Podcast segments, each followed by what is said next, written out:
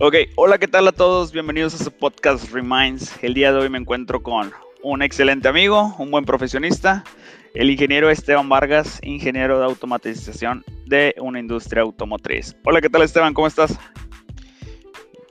Bien, bien, buenos, buen, buen día. Buen no sé día. que nos vayan a, a escuchar esto, así que buen, buen día. Sí, yo creo que ahí lo van feliz a... de, haber- de haber aceptado tu invitación. Ya No, muchas gracias. Por ahí prolongando, pero ya. Se Por fin. logró concretar. Sí, la verdad, siéntete pionero en esto porque eres este uno de los primeros en, en arrancar con este formato. Entonces, pues muchas gracias Esteban por aceptar esta, esta invitación. No, Es- Al contrario. Perfecto. Oye, este, pues tengo bastantes dudas. Primero que nada, me gustaría que te presentaras. Este, yo lo hice muy ahí, muy, muy breve, pero sí me gustaría que, que la gente que escuche este audio pueda entender quién es Esteban Vargas, este, a qué se dedica, este, qué es lo que está haciendo ahorita. Bueno, pues este voy a empezar como toda presentación. Bueno, mi nombre es Esteban Estanislao Vargas Cruz. Ok. Nací allá por 1990, hice una movilidad a la ciudad de Reynosa y desde entonces pues ya se volvió mi, mi ciudad de res- residencia.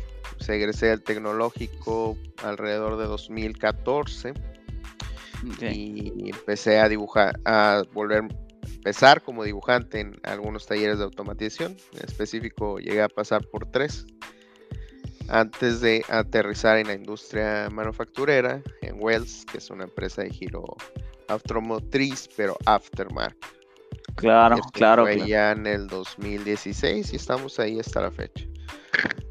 Perfecto. Ahorita quiero, quiero entender un poquito. Ahorita tu posición tal cual en la empresa en la que estás trabajando en Wells, ¿cuál es? En este momento soy líder de automatización. Ok. Ah, ¿Cuánto tiempo llevas en esa empresa? Aprox cinco años, cinco años, este, precisamente esta semana se cumplen cinco años. Y tu carrera es de automatización. Mi carrera no es de automatización per se, es mecatrónica y sí, dentro de la mecatrónica está la automatización. eh, pues ves distintas ramas de la ingeniería, como es la electrónica, eh, la parte que es control, viene siendo Ah. automatización, y una parte mecánica. Ok. ¿Por qué, qué- por qué fue que te decidiste? Digo, porque sí he escuchado que luego hay ingenieros, ingenieros electrónicos, este, ingenieros de control específicamente. ¿Por qué tú te decidiste meterte a lo que es de lleno a la automatización? Bueno, eh, técnicamente no, no empecé a dedicarme a la automatización, sí fue una par- parte del proceso. Mm, Eh, al principio trabajé hasta llegar al grado de eh, ingeniero de diseño mecánico, mm, pero no tocaba la parte de el resto de la parte de automatización, que sería pues la integración de los controles. mm. Esa raíz, digamos que se da una oportunidad, era una amenaza, eh, pasa a volverse una, una oportunidad que cuando crean el grupo de automatización en Wells para ponerme a cargo, pues tenía un ingeniero de control, después se fue y para no contratar esa posición, sino ocuparla para otro ingeniero de diseño, que era lo que necesitaba, Mm. pues ya me tuve que ir especializando en, en la parte de control y ahora sí volverme enteramente un ingeniero de automatización. ¿Qué, qué- qué tan relevante mencionaste ahorita la parte de diseño? ¿Qué tan relevante es este aprender toda la parte de diseño antes de agarrar todo lo que es automatización? Eh, es muy importante, se, se complementa, como te dije, eh, control, todo lo que es programación, PLC, etcétera, con la parte de diseño mecánico.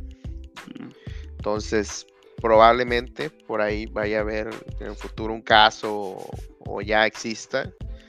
Eh, las personas que nos están escuchando que estudian mecatrónica, que probablemente empiecen por el lado de control, Mm. pero eventualmente, si se quieren completar como ingenieros para subir posiciones, sí tienen que aprender esa parte de diseño mecánico. mm. Ok. Eh, ¿cuál- ¿Cuáles serían las principales funciones, actividades que, que tú desempeñas? Ya hablando así como que en fierros, de que tu día a día es atacar este tipo de proyectos, atacar este tipo de, de actividades en tu jornada laboral. ¿Cuáles serían? Eh, los puedo dividir grandemente en tres, que sería eh, diseño de equipo para nuevo producto, es así como que, que eh, dedico gran parte, de ahí pues vienen ciertas cosas administrativas, como lo es este la documentación, el preparar presupuestos, etcétera. Otra gran parte es atender los problemas del día a día. Ah, cosa curiosa, eh, por poner un ejemplo, me acabo de acordar que el viernes pensaba retirarme ligeramente más temprano y se cayó una máquina, un sistema de visión falló, no lo pude eh, echar a andar la parte del sistema de visión, me tuve que quedar ahí unas horas más a modificar el programa para que pudiera correr sin esa parte de del sensor visión. Entonces, eh, lo, del día a día son cosas por este estilo.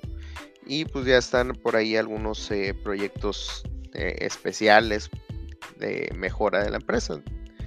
Afortunadamente mi equipo, el de automatización, pues es punta de lanza para hacer cambios de, de proceso o incluso dentro de las áreas, áreas productivas. Súper bien, súper bien.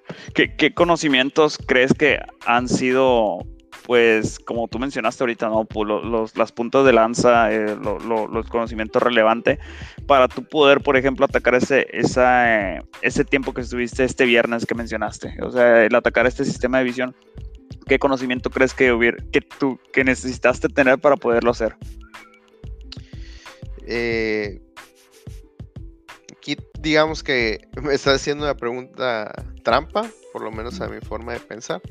Porque si bien es importante tener los conocimientos eh, técnicos como pues es programación de PLC. Mm. Eh, ya tienes los básicos, eres ligeramente avanzado, entonces puedes hacer este, puedes revisar el programa, en este caso en específico. Pero hay otra parte que es la habilidad de razonamiento lógico deductivo, eh, que es, ok, no lo puedo echar a andar, no, no me da tiempo de leer todo el manual para que esté lista en un par de horas, ¿qué puedo hacer? La parte, la otra parte muy, muy importante. ¿Qué voy a hacer? ¿Cómo puedo hacer? Recordar pues experiencias anteriores que hayas tenido o que hayas visto hacer a alguien algo parecido y tratar de, de darle una, una solución en la brevedad. Entonces, eh, sí, creo que esas dos partes, tanto los aspectos técnicos, que eso no puede faltar para el ingeniero, como lo es este el, resolver o ingeniártelas. Bueno, pues de ahí viene la palabra ingeniero, de, cómo las te ingenias. Claro, claro. Oye, y Esteban, ¿qué, ¿qué, decisiones has tomado que han sido pues parte fundamental para poder llegar a donde estás ahorita, no? Eh, creo que una de las más importantes es eh, aprender que, a veces debes de estar dispuesto a hacer cambios. Eh, yo recuerdo que venía trabajando como ingeniero de, este, de diseño mecánico. Esa era mi área de expertise. Pero vi una oportunidad en Wells y decidí aplicar. Y era algo de lo que no tenía conocimientos eh, totales, o sea, soy bueno en el aspecto técnico, pero pues entré como introducción de nuevos productos. Y ahí sobre la marcha me tocó aprender manufactura, cuando yo nunca pensé que, iba a ejercer eh, la manufactura, o sea, para mí todo era eh, pues lo de la universidad. claro. Diseño mecánico y control. Ahí, ahí mencionaste ahí mencionaste algo muy importante y creo que es, parte fundamental de, este programa, de este podcast, que, que la comunidad de estudiantes y profesionistas que tenemos, pues motivarlos a eso, porque me ha tocado luego de, tener chavos en alguno de nuestros programas de formación que, que dicen, sabes que pues no me animo a aplicar esa posición porque a lo mejor no tengo nada de experiencia, no tengo la expertise. Y ahorita escuché que dijiste de que sabes que pues yo me metí a introducción de nuevos productos, me metí a manufactura sin a lo mejor yo tener esa esas posiciones ya anteriores, ¿verdad? Aquí la pregunta que te hago es cómo lo hiciste, por, cómo te decidiste y, cuál es la seguridad con la que tú tenías para decir, sabes que voy a aplicar y si me animo a una entrevista de trabajo para esa posición. Bueno, pues eh, creo yo que lo más importante es la confianza en sí mismo y aunque pueda parecer trillado porque es una frase repetitiva, pues les puedo asegurar que en la práctica es todo lo contrario, debes de tener seguridad de que sí puedo hacerlo, tengo la capacidad, eh, puedo aprender, estoy dispuesto a aprender y, y, en ese orden de ideas, en el, saber que en ese momento tal vez no lo sabes, no lo tienes dominado, el tener la humildad para reconocerlo y no simplemente decir, no aplico porque pues mil y una excusas. Debes de saber que, este, que no siempre lo, lo puedes saber todo y tener la humildad de reconocerlo y ser capaz de, de, brincar ese obstáculo aprendiendo lo que necesitas aprender. Súper bien. Sí, sí, tan solo, no sé, eh, a veces se me ocurre este tipo de ideas, pero si tan solo pudieras este, regresar el tiempo y está nuevamente Esteban Vargas finalizando su carrera de ingeniería en el TEC de Reynosa.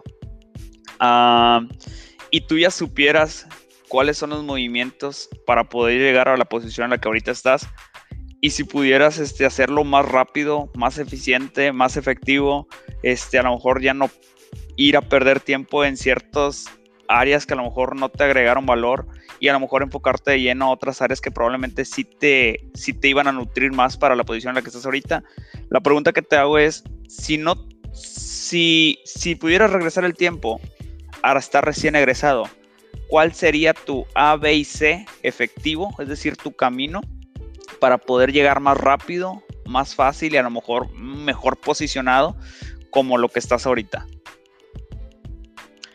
Eh, pareciera que lo primero que hubiera hecho si ya tuviera todo el conocimiento de lo que iba a pasar y en la posición en que estaba, eh, creo que en mi camino laboral no hubiera eh, no hubiera este cambiado nada. O sea, todos los trabajos en los que estuve de, una u otra manera me enseñaron mucho.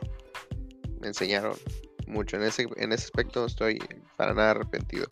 Sin embargo, algo que sí me puedo dar cuenta en este momento, en que tal vez eh, de haber ah, habido darme el tiempo en lugar de posponerlo y darle excusas, es en una capacitación una línea de aprendizaje más profunda. Eso sí, definitivamente. ¿Cómo, hubiera sido empezar mi maestría un par de años antes? Okay.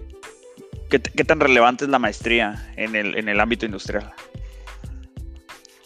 Eh, bueno, por ahí va a haber uno que otra persona que me vaya a colgar esto. Adelante. Pero creo que es eh, se ve bien en currículum. Se ve bien en currículum. Pero eh, debes de aprender a, aprovechar todas esas herramientas eh, que aprendiste durante los años para combinarlo con tu educación de maestría. Claro. Eh, pues tal vez pienso mal, pero pues yo sí recuerdo que si era un estudiante que podía haberlo dado más, pero yo mismo me, me frenaba. Ahora que lo puedo comprender en retrospectiva y estoy cursando mi maestría, digo, pues sí, voy a echarle 100% de las ganas porque yo sé que soy capaz de hacer, de hacer más. Eh, obviamente sí, sí aprendes, aprendes muchas cosas, eh, cuestiones técnicas, incluso filosofías de vida, ha aprendido de mis compañeros de, esta generación de maestría bastante. Por ahí llevamos un curso de liderazgo que es con lo que más me he quedado hasta este momento que muchos pueden pensar que el liderazgo es algo básico, pero no, no, no. Es un arte. Ni siquiera lo puede ser una ciencia que se puede estudiar y se aprender, sino es un arte que tienes que vivirlo y, y cultivarlo. ¿Cómo, influye el liderazgo? ahorita pues se me, se me ocurre, ¿no? ¿Cómo, cómo influye el liderazgo en, la industria? Sobre todo en la parte de liderar un, un equipo de trabajo como, como el que estás teniendo ahorita. Eh, influye grandemente. O sea, realmente el, manejar eh, personas, equipos de trabajo, es todo un reto porque es una serie de personas que no piensan igual que, tú, que tal vez no tienen la misma eh, escala de valores, tal vez no el mismo compromiso. Si hablo compromiso en un eh, cumplir lo que tienen que cumplir dentro de su hora de trabajo, no un compromiso como que vamos a amanecernos a, mediodía porque queremos eh, sacar la mayor cantidad de, de, trabajo a costa de nuestra salud y integridad, pues no, ¿verdad? Eh, lo digo más por el aspecto, pero sí, este, el liderazgo sin duda es, es, esencial para grupos de, grupos de trabajo.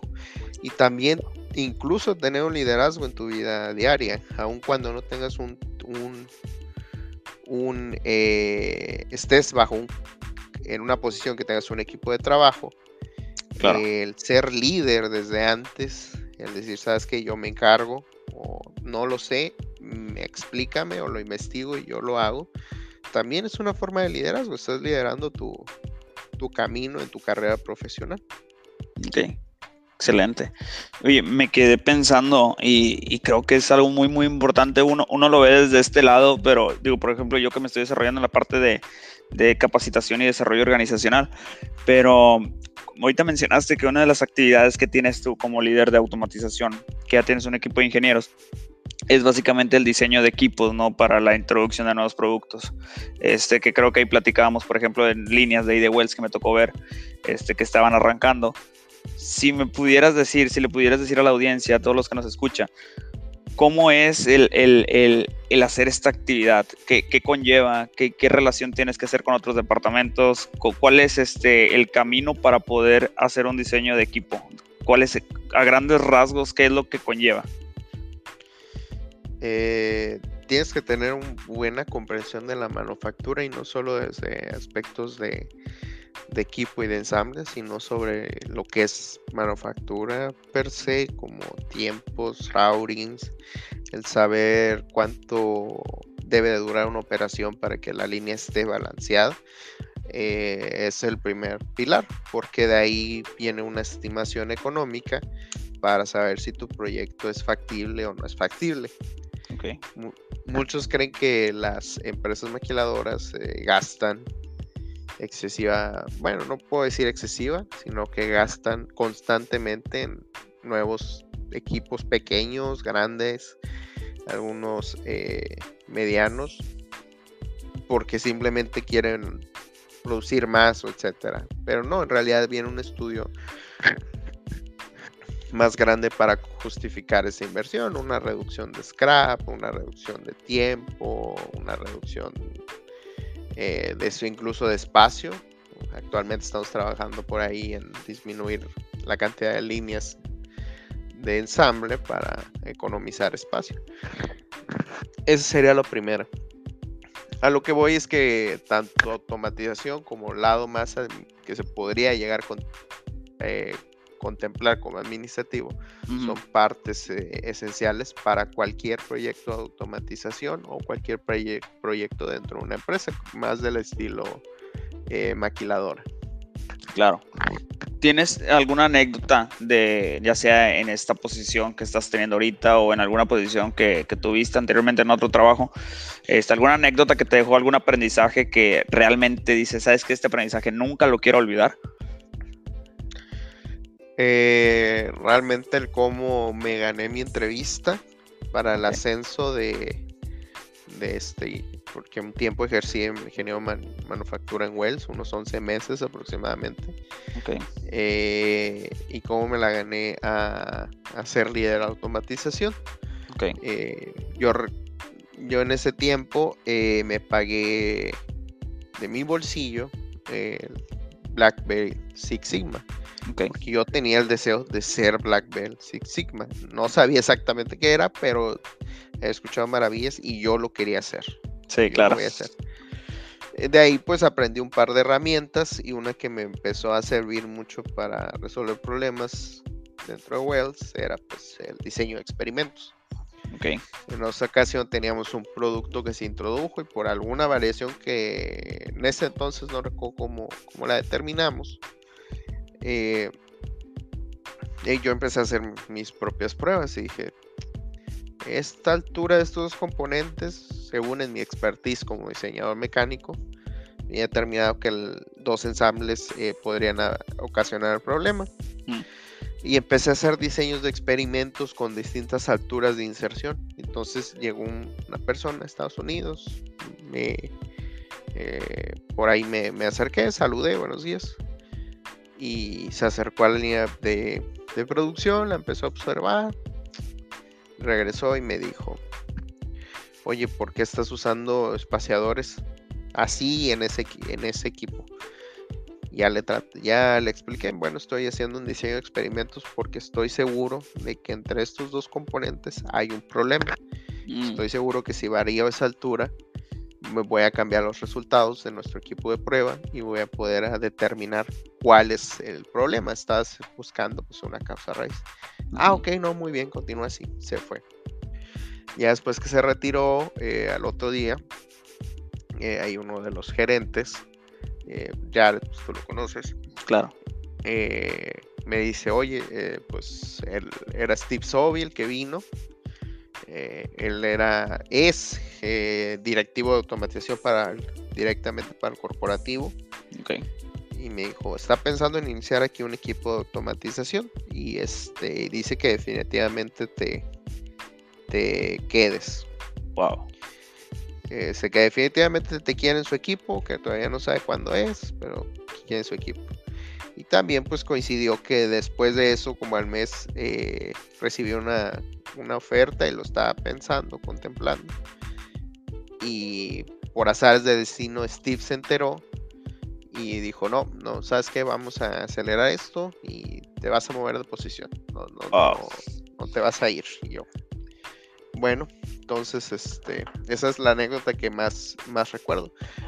Cosa curiosa, eh, José Luis, que gracias a aprender algo que realmente no, podría decir, no tiene relación directa con lo que era mi pasión, el diseño mecánico, automatización, cómo aprender Seis Sigma, me llevó a tener una posición eh, como, como líder de un departamento de automatización, algo que no tiene que ver nada con, con Seis Sigma.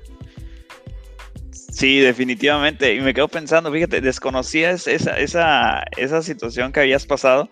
Creo que es muy relevante porque luego decimos, si nos venden la idea en la universidad o en alguna formación que tuvimos, de que pues sabes que tú eres ingeniero y vas a salir de ingeniero, ¿no? Tú eres este mecatrónico y lo tuyo va a ser eh, la automatización, los controles, cuando al final de cuentas, este, pues está todo lo que es este tipo de herramientas como es este, el, el Black Belt, está todos los ISOs, el, el saber ese tipo tipo de, herramientas, ese conocimiento, te va abriendo puertas.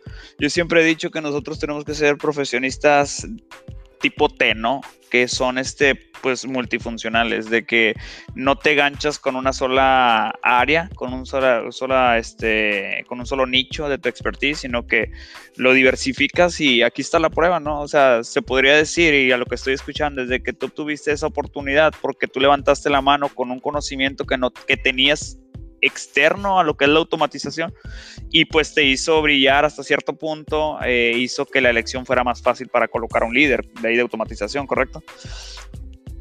Sí, sí, de hecho así fue. Entonces, eh, si bien, como menciona la educación, pues sí, a veces queda ligeramente eh, corta en, enseñarnos que debemos de, de seguirnos capacitando, que no podemos eh, encerrarnos en una burbuja que solo está en nuestra mente, o sea, no, no, es algo eh, físico, un obstáculo eh, biológico que yo soy ingeniero en electrónica, pero debo de saber también algo de, mecánica. Entonces no son aspectos peleados. Me, gustaría saber, Esteban, este, ahorita que ya creo que andamos finalizando, eh, me gustaría saber qué es lo que viene para Esteban Vargas. ¿Cuál si es bien es cierto que las empresas ahorita pues están creciendo exponencialmente a través de tecnología, de nuevas estrategias, le están ganando al mercado, porque al final de cuentas hay una competitividad de, ciertos este, giros. Ah, las empresas crecen y lógicamente que los asociados, los, los, empleados y profesionistas deben de crecer también. ¿Qué es lo que va a hacer Esteban Vargas en sus, en sus próximos dos, tres años, cinco años? ¿Cuál es la posición a la que aspiras y qué conocimientos o, formación requieres para poder llegar a, tener eso que, deseas? Bueno, esta voy a empezar con tu segunda y última pregunta. Ok. Eh, dentro de los cinco años ya me veo teniendo mi maestría, probablemente a mediación de una, una segunda. Mucho es parte de mi, digamos, de mi meta. Eh, tener suficiente capacitación antes de que mi hijo cumpla 10 años. Eh, porque quiero pasar más tiempo con él después de ese, eh, a su alrededor de, sus 10 cuando creo que más se necesita.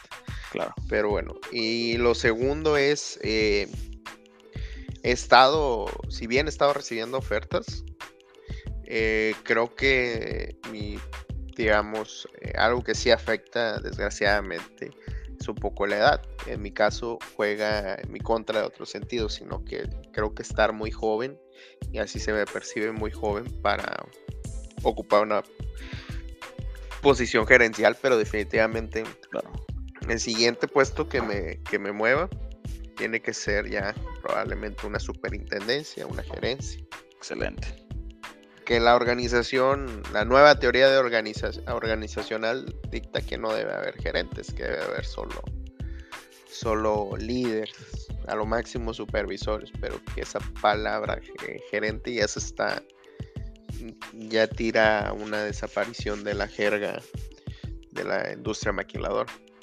Sí, sí, sí, he escuchado. Que básicamente pues es brincar a, nivel, ¿no? Pues, a lo mejor no es una posición con un name de, manager, pero sí un liderazgo más arriba del liderazgo que ahorita tienes, ¿correcto? Así es. Excelente. No, muy bien, Esteban. Este, por último, casi finalizando, ¿qué consejo le darías a un estudiante profesionista recién egresado? Eh, creo que si está antes de egresar, le queda un semestre o semestres, que debe ir aprovechando en tratar de colocarse en alguna posición, si no muy, sin, obviamente al principio tal vez no muy alta, pero sí muy cerca de su campo laboral, lo que él espera laborar una vez egrese. Y si ya está a punto de, egresar, eh, le voy a decir un poco paciencia. Al principio este, es difícil, ya una vez que te encarrilas, debes de dar, eh, debes de dar más de ti. Y una vez que tengas, eh, que tengas ya cierta experiencia, un par de años, ahora eh, toma las cosas ligeramente con calma, puedes bajar el ritmo este, contrólate a, ti mismo, conócete a ti mismo y cómo eres como profesionista y hasta dónde quieres llegar. Siempre pues eh, en aspectos realistas. Hasta dónde quieres llegar y si no quieres llegar eh, a una posición alta, pues trata de ser el mejor de, de, de donde tú estás o hasta donde tú quieres llegar. Excelente, excelente. Y por último, si tuvieras la oportunidad, Esteban, de colocar una frase en todas las universidades del mundo, ¿qué frase sería?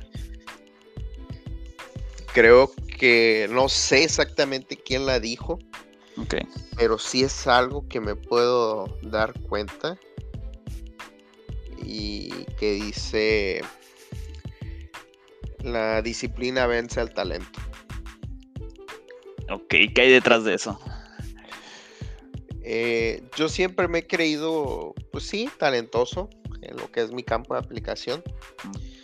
Pero después conocí gente que no, tal vez no, no era, eh, no tenía ese talento innato, pero tenía mucha capacidad gracias a que nunca se dio por vencido, siempre, siempre tratando de aprender, siempre tratando de ser mejor. Y es donde dices, bueno, si, si tengo si tengo talento para hacer las cosas, ¿por qué me está faltando a lo mejor la disciplina para ir más allá? O viceversa, no tengo el talento, pero tengo la disciplina para, para llegar donde está esa otra persona. Siempre tenemos que, compararnos. Hegel lo hizo, lo dijo, este, dinámica esclavo maestro, siempre tenemos que, compararnos y decir, pues yo tengo la, la disciplina, para estar donde está él o más lejos. Uf, Buenísima, buenísima, Esteban. La verdad que sí es muy importante. Lo, he visto también en la industria. He visto mucha gente muy talentosa, pero he visto gente muy disciplinada. Y sin embargo, pues yo creo que la, el seguimiento a acciones, el seguimiento a, a ciertas actividades, este, causa más ruido, ¿no? Entonces ahí está el ejemplo de la, de la gotita, ¿no? Que la gotita de agua que está cayendo sobre la piedra, que tarde o temprano va a perforarlo, va, a ser un orificio, y porque es debido a la constancia, a la disciplina. Ahora imagínate un profesionista talentoso que se enfoca y es disciplinado. Bueno, no quiero ni imaginar qué es lo que puede llegar a alcanzar, ¿no? Sí, sí, sí, claro. Y este, a veces uno se encierra tanto en su en su yo, en, lo que tiene inmediato, pero pues podemos pensar, nos agrada o no, pensemos lo que pensemos, pues tenemos un presidente de la República que fue perseverante y este y tuvo tuvo la, oportunidad y ahí está soportando muchas cosas. Tenemos este funcionarios eh, representantes CEOs etcétera que, que ahí están o sea, son un, un grado ejemplo. Ya dejando un poco lo de movilidad social por un lado, qué tan cosas de la meritocracia, pero no, sí, sí, sí hay una realidad parcial detrás de todo eso. Y es que la constancia, hay que ser constante nos lo llevamos, nos lo llevamos de tarea, Esteban. Esteban, muchas gracias por haber estado en esta sesión, muchas gracias por toda tu experiencia, por, por estos hacks que estoy seguro que nos dejaste y que muy, estoy muy, muy seguro que fue de gran valor para todos los que nos estuvieron escuchando. Para todos los que están aquí, no olviden seguirnos, estamos en Spotify, estamos en LinkedIn, estamos en Facebook como Reminds Academy. Ah, por favor, denle suscribir a esta sesión a este canal y nos esperamos en el siguiente episodio de su podcast Reminds.